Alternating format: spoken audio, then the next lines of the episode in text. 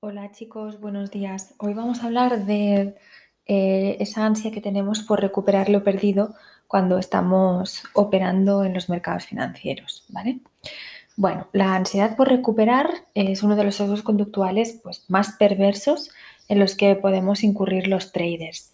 Querer recuperar lo perdido provoca pues, vivir en la angustia por estar obligatoriamente condenado a abrir posiciones en el mercado eh, querer recuperar lo perdido implica sostener pérdidas hasta límites totalmente desfasados, implica sufrir, estresarse y cerrar rápido las ganancias por miedo pues, a perderlas, poner en riesgo nuestro capital más de lo técnicamente debido. Y en definitiva pues perder el foco, es decir, esa necesaria claridad a la hora de encontrar oportunidades de entrada al mercado durante la sesión.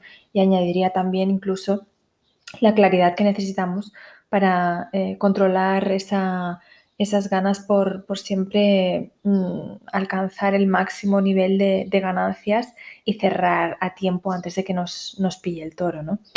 Las ansias eh, por recuperar nos fuerzan a pasar muchas horas delante de la pantalla, dudando, sin saber qué hacer, pero con ese come cocos interno de que tienes que ganar tanto más todo lo perdido para poder llevarte algo ¿no? al final del día. ¿En qué momento uno, cuando inició pues, su camino como trader, imaginó toda esa vorágine de emociones, de sensaciones, toda esta montaña rusa? ¿no? Probablemente nadie. Y es que esta es la, cara B que no se conoce del trading y que precisamente no es la que solemos encontrar cuando vemos publicidad eh, en Instagram o en redes sociales sobre cursos de trading. El otro enemigo que, también hay que mencionar junto con el de querer recuperar es el tema de la gestión del perder. Mm, la pérdida, mm, sea la que sea, es siempre dolorosa. No conozco a nadie que haya perdido algo o a alguien y, y se haya puesto contento. En el ámbito del trading, la pérdida es inevitable. Esto también es una realidad eh, que cuanto antes entendamos muchísimo mejor para nosotros. En algún momento uno va a perder porque siempre hay elementos que escapan de nuestra previsión, que escapan de nuestro análisis, por muy bien que lo hayamos hecho. De ahí la importancia de colocar stops o cualquier sistema de protección frente a las pérdidas. Los stops precisamente sirven para esto, ¿vale? Para que si hay algo que se me ha escapado dentro del análisis, yo pueda tener un elemento que no desplome toda mi cuenta. ¿eh? Aunque nos duela que salte el stop, es igual. Eh, no hay que pensar que me ha saltado el stop, hay que pensar que gracias a colocar el stop yo he podido evitar una pérdida mayor, ¿vale? Que al fin y al cabo es lo que, eh, sobre todo para los traders principiantes, es lo que se persigue. Primero mantener la cuenta, no perderla y luego ganar, ¿vale? Bueno, aunque la pérdida nos parezca Satanás, porque la verdad es que lo es y no nos gusta a nadie, la pérdida entraña un valor, en la medida en que supone y debe suponer un elemento transformador, un elemento de aprendizaje, de evolución, de evolución a la siguiente pantalla del juego, si me permitís la comparación con un, juego de, de, cualquier videoconsola. ¿no? Y a esa pantalla se llega una vez que, pues una vez se haya superado la prueba del duelo bien trabajado. En este sentido, seguir operando justo después de una pérdida que no se acepta no va a provocar otra cosa más que seguir intentándolo para recuperar lo perdido. Pues no, pues stop, ¿vale? Trabajar el duelo y transformar ese dolor en aceptación y en aprendizaje es prioritario. Es prioritario eso antes que ganarte 50 dólares. ¿Vale? Y aunque parezca mentira, eh, trabajar eso primero y no seguir buscando los 50 dólares nos va a hacer mm, evitar pérdidas a futuro, que eso también es muy importante. Los duelos, por muy dolorosos y complicados que resulten, pueden ser oportunidades excepcionales para nuestro crecimiento personal y nuestra realización, siempre y cuando seamos capaces de afrontarlos y de integrar la correspondiente pérdida a nuestra formación como traders. Y para eso, chicos, hace falta valor, hace falta saber parar.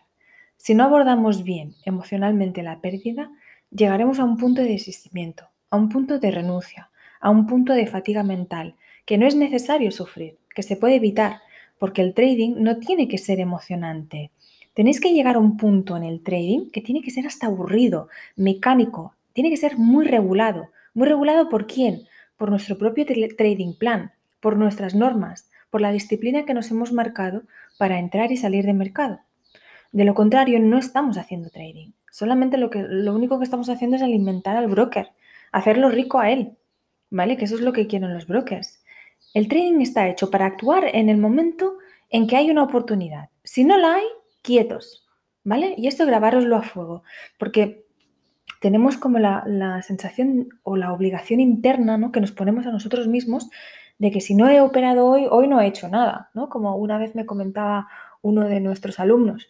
Si no he hecho nada, me siento, si no he abierto una posición, me siento como si no he hecho nada. Y si no he hecho nada, pues siento que no, que no he trabajado, ¿no? Que no, que no he conseguido mm, ganarme el pan.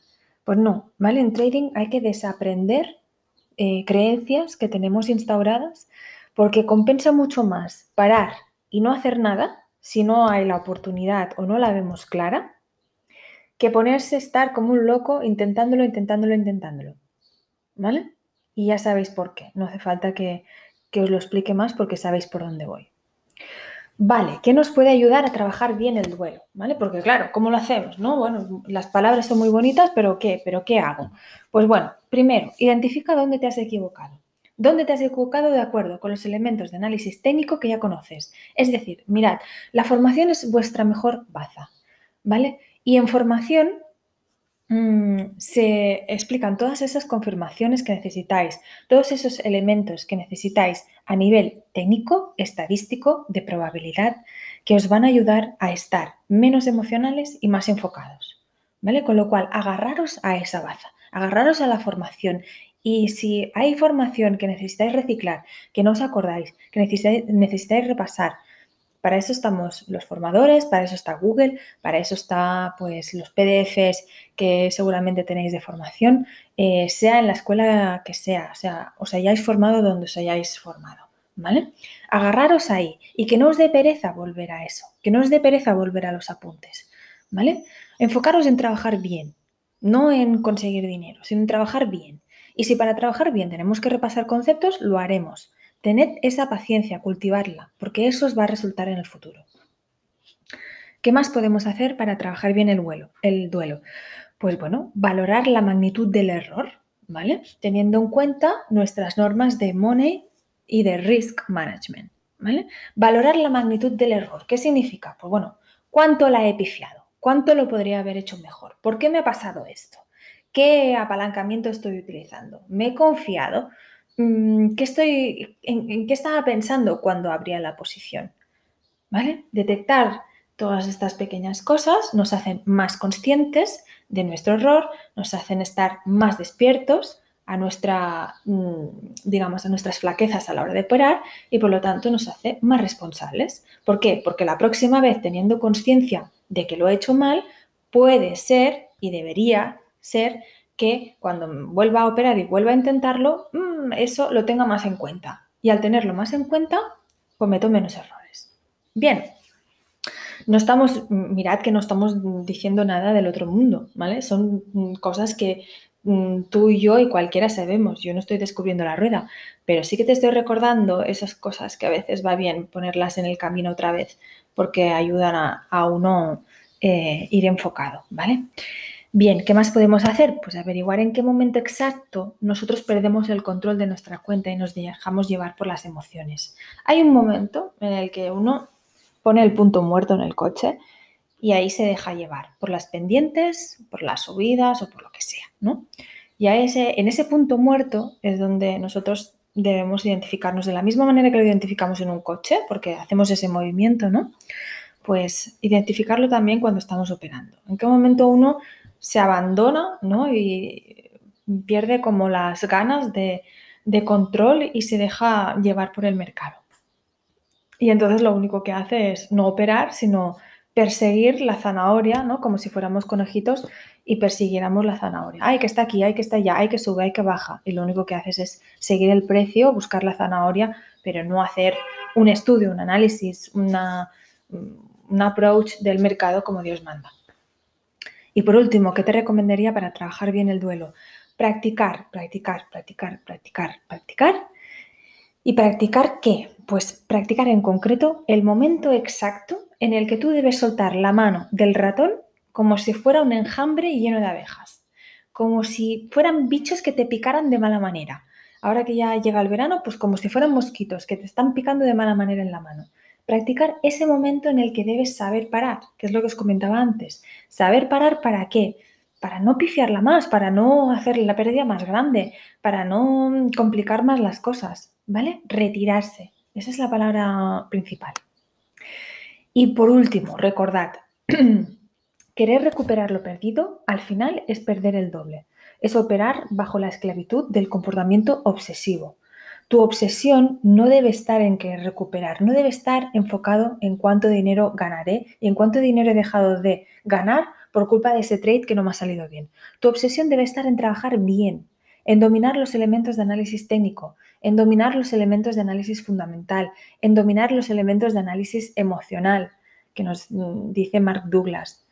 Y si eso implica parar, dejar de operar, para luego reemprender el viaje, pues bienvenido sea. Desde aquí reivindico el arte de saber detenerse para reflexionar, para reconducir, para recargar motivación y para continuar evolucionando. Es entonces y solo entonces cuando los buenos resultados llegan.